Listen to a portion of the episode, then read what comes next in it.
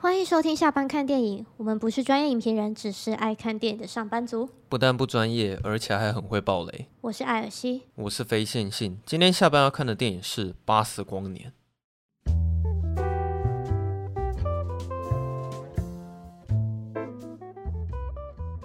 今天要讲《飞向宇宙浩瀚无垠》。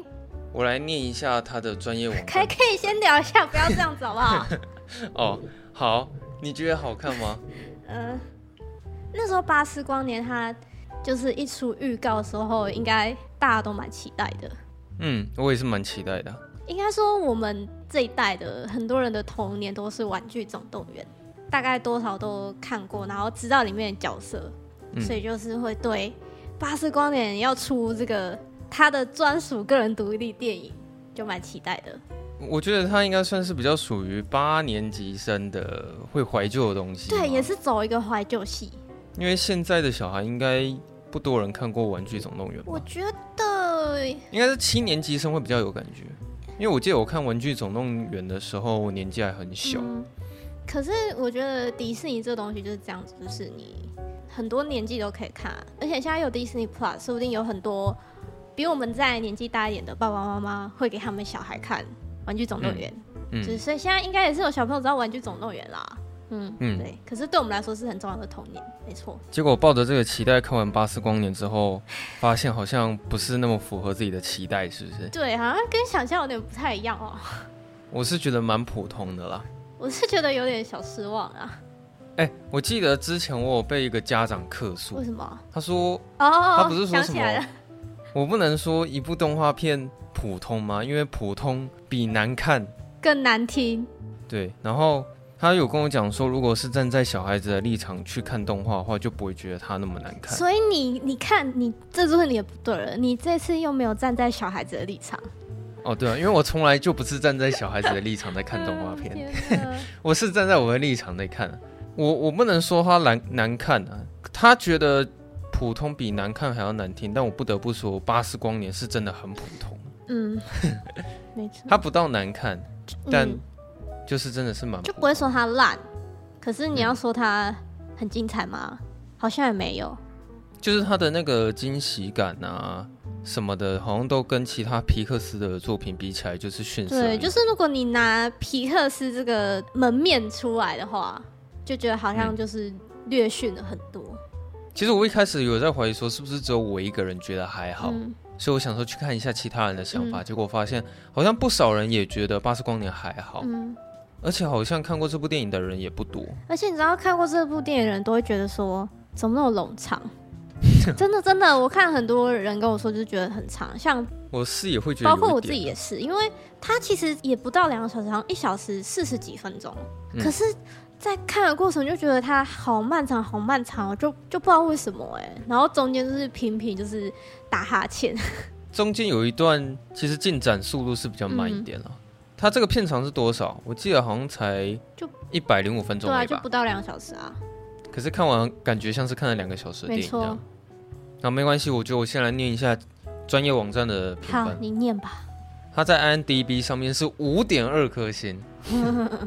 IMDB 好像给的蛮低的，然后他在烂番茄上面是七十五趴的喜欢程度，然后这总共有两百六十一个人去评分，嗯、所以好像大部分的人都还是蛮喜欢的吧。然后在 Metacritic 上面就只有六十分，嗯，就是一个非常勉强及格的状态。嗯、他在雅虎上面的评分是三点六颗星，哇靠，这好低哦。以我觉得以迪士尼的动画来说，这个很低，你很难。可以看到有动画片，而且又是皮克斯的，嗯、然后雅虎网友才给三点六颗星，嗯、所以应该不止我，大部分的人应该也觉得很普通啊。好，有一个网友留言，他说他给了四颗星，他觉得还不错，只是这是巴斯光年作为个人的电影，要跟玩具总动员的出发点来比较的话，会很吃亏。另一个缺点就是卖太多的感伤，又要加上欢乐、冒险、搞笑，才九十分钟的电影。给太多不够时间消化跟感受，我给四点二颗星，零点二是给笨猫跟高质感的反派，让我看完电影之后马上上网去挑笨猫。不好意思，我想要问一下，他哪里卖太多感伤？我觉得还好，前面的部分有感伤吗？我真的那么那么感性的人，我是我看动画片会哭的人，然后我我我没有觉得有很感伤啊。哦，所以他可能回来，然后看到自己失去了他的亲人，那边你觉得还好？就是有有觉得伤，但没有感伤。嘿，对对对。有一个网友他给一颗星，他说感觉现在这是许多商业大片的通病，想要面面俱到，却什么都做不好。画面精彩，但实测观感平平淡淡，看不见编剧或导演的特色，充满资方干扰的形状。你是不会念那两个字？哎、欸，对，好，没关系啊。啊，不然那两个字怎么念？好像叫什么？我有点忘记。但是我之前我之前查过，但是我查了又忘记。它叫桎梏啊，桎梏，充满哦，就是有点绑手绑脚的意思啊。他妈的，这怎么会有人来这边留言？然后是一个这么有文学素养的人？哇，太有文学素养，让我们学到一课。谢谢这位网友。然后有一个人他给五颗星，他说：“身为《玩具总动员》的铁粉，巴斯光年的个人电影。”远不及巅峰的玩具第三集跟第四集，但是巴斯光年也算是优秀的诚意之作，我是不太认同。然后有人给五颗星，他说非常喜欢这部片，白袜超级无敌可爱。他讲的这一点应该是大家都、嗯、都会认同。对，认同。你也可以看出巴斯光年的改变，难怪这是安迪最喜欢的电影。巴斯虽然执着，但是也教会我们责任感。每次看玩具总动员系列的影片，都可以领悟到一些道理。哦，那些电影教我的事。但是不得不说，白话真的是就那只猫，真的是我全片就唯一一个最喜欢的一个小角色。我真的很喜欢它，因为它超可爱。它算是这部片的吉祥物。嗯，而且我跟前面有个网友一样，就是我看完我马上去搜寻有没有它的什么公仔之类的，差点就要下定了。有这么可爱啊？很可爱啊！没有没有没有没有没有没有没有没有。对他他他会这样讲话。我把那个给一颗星的都聚在一起讲好了。有三三位网友给一颗星，他们都是说没什么剧情，没什么记忆点，没什么可以讨论，看完之后非常空虚，不要浪费钱，等 Disney Plus 再出来看就好。嗯，以巴斯光年为主题的电影真的跟过去几集逊色很多，还是回忆最美。然后我最后念一个给我。比较难得看到是有人给三颗星啊。他说剧情很平淡，建立于导演所说的，这是一部当时安迪去电影院看的电影，可以理解成他们在制作一部二十年前的电影，而所有的元素、故事架构等等确实都很老派，并不会难看，但真的没什么惊艳的。在二零二二年上映一九九五年的作品，真的不是什么好主意，一切都太星际大战了。嗯，我认同他说的。就是真的是都蛮老套的，对啊，但你也不会说哦烂片，但就是没什么令人觉得出彩的部分。这部电影的那种起承转合就是非常的平铺直述跟既有的公式化。嗯、那当然既有的公式化总是会有用嘛，就是你照着那个套路走是不会错的。嗯、总之观众看完也不会觉得感觉差到哪里去。这样、嗯、也不得不说，他这部电影的设定就是比较简单一点。就是说呢，当时候的巴斯光年，他是一个非常年轻有为的一个太空奇景。然后他在有一次跟他的朋友要出到一个星球出任务的时候呢，就发生一场意外，导致他们被迫需要在那一颗星球生存。嗯、那为了要修复他们那个太空船呢，他其实我有点不太懂他们在干嘛。反正他就必须要做出一个很，就是他要驾驶那个飞机达到一个速度之后呢，才可以有点说是启动那个燃料的感觉吗？嗯，然后就有了那颗燃料之后呢，才可以修好他们这个主要的飞船，然后他们才可以去他们原本要去的地方，大概是这样子吧。对了，差不多是这样子啦。然后你刚刚讲说，为了要达到那个速度，其实那边看起来也有点像捍卫战士，有一有那么一点。对啊，就是在那边讲说啊，这十九马赫、十马赫什么什么，嗯、就类似那种感觉。嗯，没错。啊，因为时间膨胀关系，所以回来的时候每次都会经过四年嘛。嗯，然后这一段看起来又有点像星际效应嘛。对，这很容易联想啊。可是呢，因为他很执着于说他一定要完成这个测试，嗯、所以他就这样一直飞，一直飞，一直飞。然后就是四四年，四年这样一直乘上乘上，就四十年过去了。对，就这样一直过了好多次的四年。他有一个伙伴，就从原本一开始跟他是一样的年纪，然后到后来他好像升官，然后又。交到了另一半，嗯、然后后来又有小孩，然后他的小孩又生了小孩，啊，对对对对，有孙女这样子。哎、欸，不过那个什么，这一部算是难得说皮克斯他们比较有争议的点是，他伙伴的另一半也是跟他一样是女生。哦，就是有点同同志的这个议题。对啊，那我觉得蛮有趣的，就是难得说可以看到，就是他们的作品里面会有同性恋的议题这样。那这个就是会在有些国家可能就会剪掉，或者是就不能上。嗯，这种话题特别敏感。对，对，但我觉得我我可是我觉得越到越到现在，好像他们越来越不 care 迪士尼皮克斯，他们越来越不 care 这个事情，就是有慢慢在开放，就觉得说好像你不让我播就不播，不插你这边的市场。因为可能有一些家长会反对说啊，小孩子问我为什么那个女生可以跟那个女生结婚，那我要怎么回答他？呃，现在可以啊，现在是可以结婚没错啊。然后就在他某一次飞回来的时候呢，因为我觉得他他前面的那个剪辑就很像他就一直重复一样的事情，嗯，但是他身边所有的人都在变，但只有他没有改变，嗯，所以对巴斯来说，他可能就只是过了几天几个小时时间，可是对他就是回到未来了，嘿，对，可是对其他人来说是是就是已经是四五十年过去了这样子。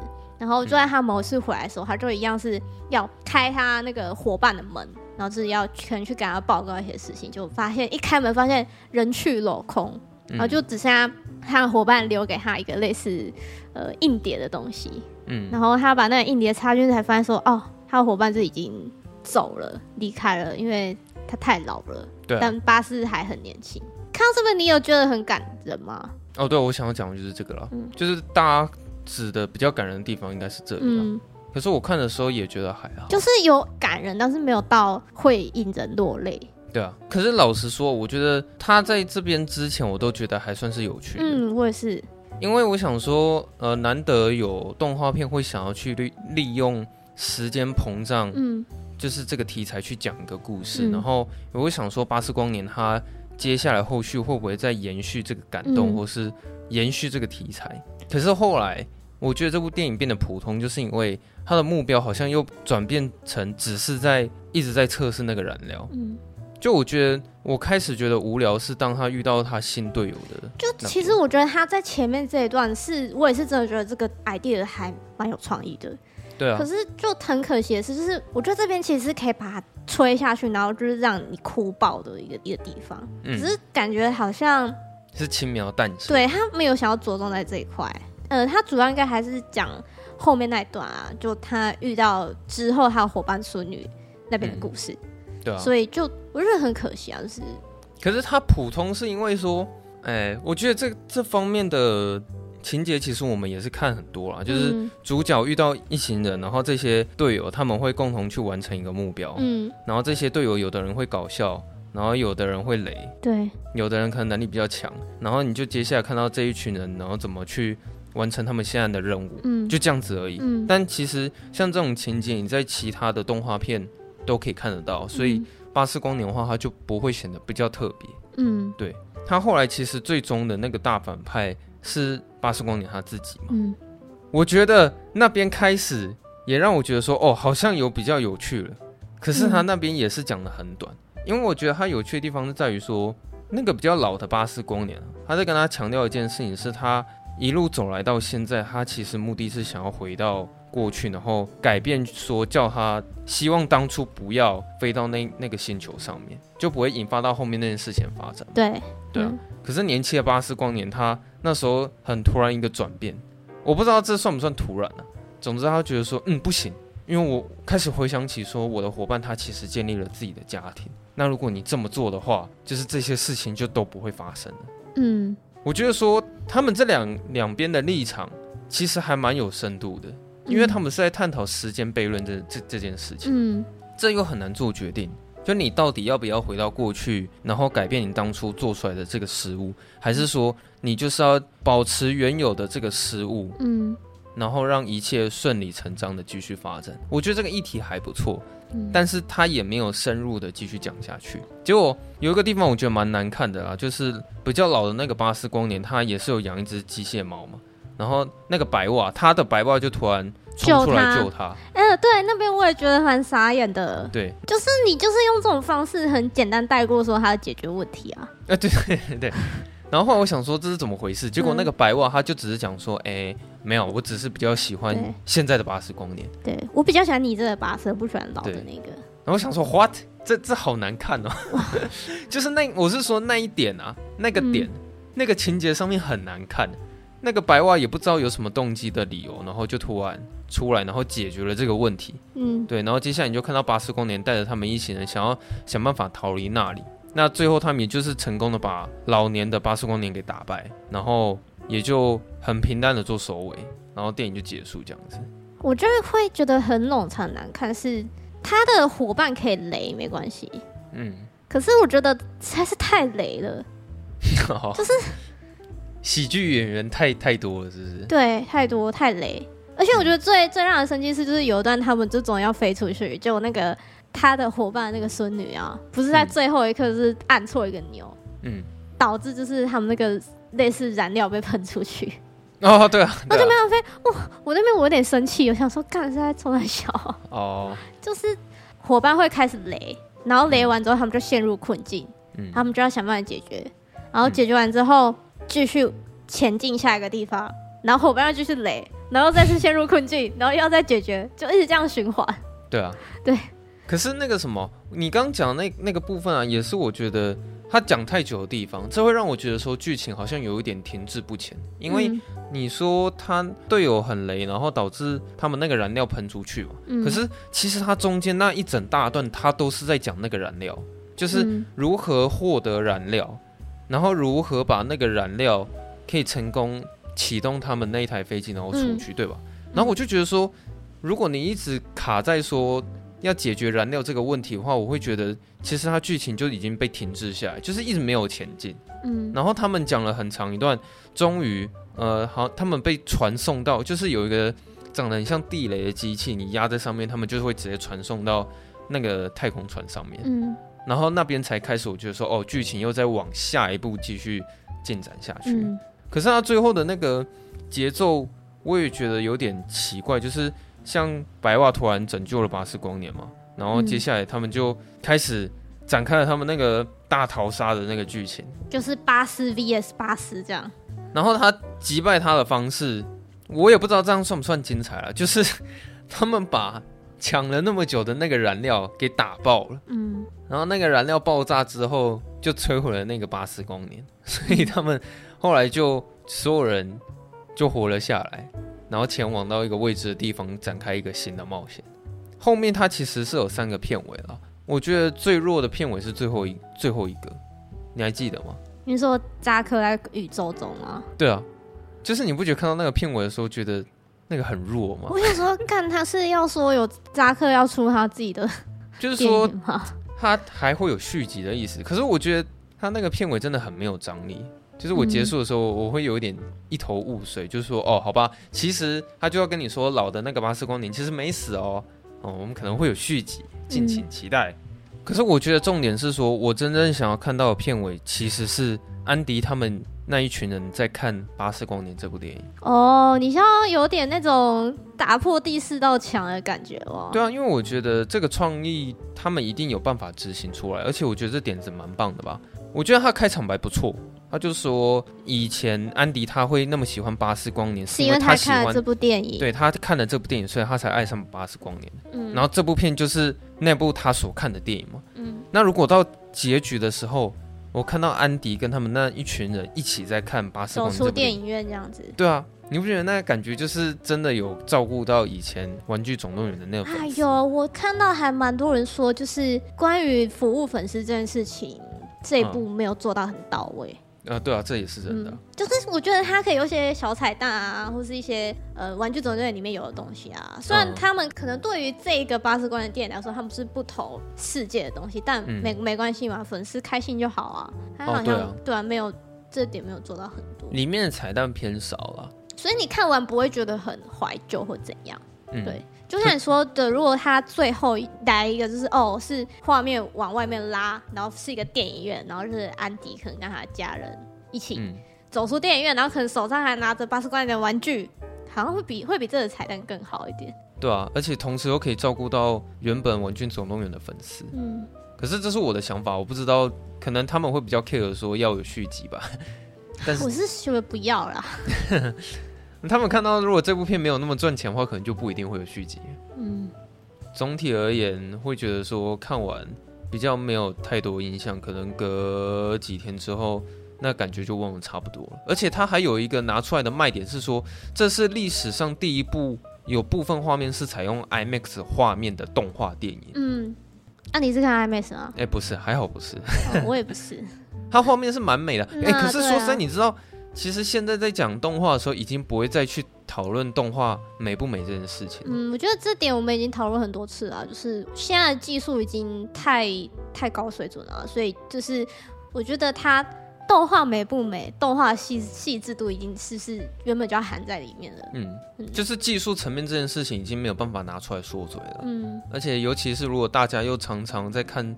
爱死机器人类似这种动画的话，嗯、其实胃口会被养的很大。对啊，或是或是那个那个那个奥数啊。哦，对啊，除非你的那个动画技术是真的又再达到了另外一个境界，嗯，可能才会再引起其他观众的注意力。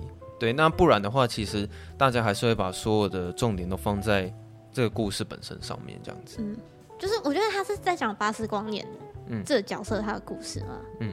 可是我觉得。不知道是我自己的感觉啊，还是大家都会这么想？就是你看完有觉得你会很喜欢这个角色吗？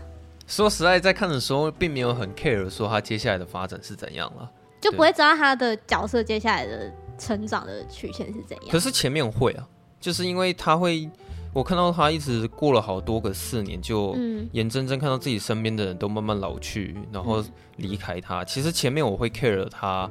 巴斯光年心境上的转变了，对，可是直到说他们的任务目标变成是要开始去夺取那个燃料之后，我就开始变得没有兴趣了。而且你不觉得说，如果是我，然后这样子，我每次回来，我的身边人越来越老，然后只有我孩子都没有变化，就是我整个心境上的转变，我应该觉得这是他会变得很孤单呢？对啊，可是我好像没有在他身上看到什么很很孤单的情绪，或是说他有什么内心的那些挣扎。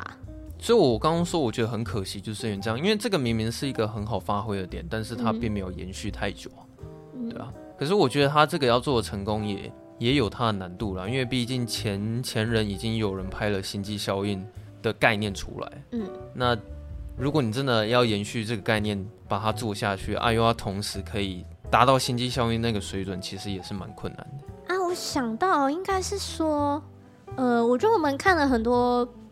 皮克斯的动画电影，嗯，然后他们蛮多，就是你知道，就是小朋友看了会很开心，就是里面的画面啊，然后音乐很生动啊什么的，嗯、就是小朋友看了会很开心，大人看了则是会从中体会到那些电影教我的事，对，那些电影教我的事感。这一部好像就是比较纯粹是卖给小孩看的，呃，所以我要特别强调，如果是以小孩的立场来看的话，这部电影是非常好看的。不普通，是不是不普通？对对对，如果是以小孩立场来看的话，这部电影是非常精彩。嗯、我必须要强调一下这件事情。嗯、好。可是皮克斯最近最印象深刻的还是《灵魂急转弯》啊，就急转弯系列，《灵魂急转弯》跟脑筋急转弯。对，可是这不能拿来比，也是因为说他的那个受众群本来就不是小孩，他其实讲的那个议题算是讲给大人听的。对啊，我觉得包括我不知道你有没有看，但是那个《青春养成记》。哦，还没。他没有上电影院，我觉得他讲的呃议题也是蛮深的，也蛮好看的。嗯，你觉得比《巴斯光年》好看是不是？我觉得比《巴斯光年》好看。嗯，像今年的那个什么《魔法满屋》，虽然我觉得也是普通，可是我觉得它比《巴斯光年》好看。哦，真的吗？对啊，我觉得《魔法满屋》还比较好看一点。题材上啊。可是如果明年那个什么《巴斯光年》他得到奥斯卡最佳动画，我真的会有点傻眼。你觉得会有机会吗？我觉得应该会给《青春养成记》之类吧。如果就是他有别的作品，哦、对啊、嗯。唯一支持白袜，他真的太可爱。他是我这整出电影里就是唯一很疗愈的地方。嗯、而且不知道你们发现，只要那个白袜出来，就一定是大家就电影院一定会大家会笑出来。对，因为太可爱了，实在是太可爱了，太无厘头，就像养橘猫了。好像也是真的有不少网友是因为看了这部片之后会想要去买它的周边了。嗯，我觉得它的周边应该会卖的比电影成功吗？不知道。他抓到流量密码。啊，对对对对，要流量密码就是先放一只猫进去就对了。对，猫咪就是流量密码。还好那只猫咪的那个戏份还颇多的哦。真的，不然真的是这部片就会更难看了。哦，也不是说更难看了，可能就是更没有戏，更没有记忆点。对，结果那只猫反而变成是一个记忆点嘛，这样。嗯 讲完这一集，好像到最后也觉得很很无奈。期待就是就因为是蛮期待啊，毕竟是自己的童年啊，嗯、然后就变这样。我们节目就是这样，只会说实话，不会说难听的话。嗯、对，真的，我讲实话不讲坏话嘛。哎、欸，你觉得你觉得他们会不会搞一个胡迪的电视剧？因为玩具总动员那个胡迪会有会有他的玩具，是因为他那时候有一个类似像卡通的东西哦。应该会吧。其实我在我看《巴斯光年》总有一种感觉是，他们是不是默默的想要再打造一个《玩具总动员》的宇宙？我觉得有可能呢、欸。对啊。我那天我那天我跟我朋友去看，然后我们都很喜欢那个《玩具总动员》里面那个三眼怪。嗯。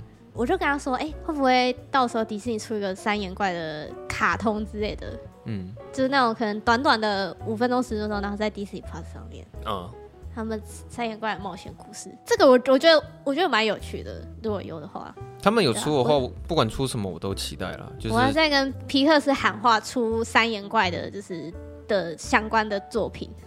啊，对，就是只是希望说之后出的每一部这系列的电影都可以比巴斯光年好看了。我们还我们还是很愿意给他机会的，好不好？嗯，没错。好，那今天就这样。那如果大家喜欢我们节目的话呢，欢迎到 Apple Podcast 帮我们按个五星。然后留下来的评论分享出去，让大家都可以一起下班看电影。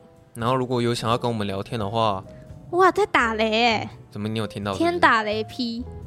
如果你想要跟我们聊天的话，可以在 IG 跟脸书上面搜寻“下班看电影”，就可以找到我们。然后你只要私讯我们，嗯、我们有看到就一定会回复。也可以多多赞助我们，如果你有能力的话，就是有一杯可乐钱，一张电影票的钱。嗯。然后再多一根吉拿棒，对，然后再多一个中杯的爆米花，会会不会太多？那我们就下周二下班见。下周二下班见，大家拜拜。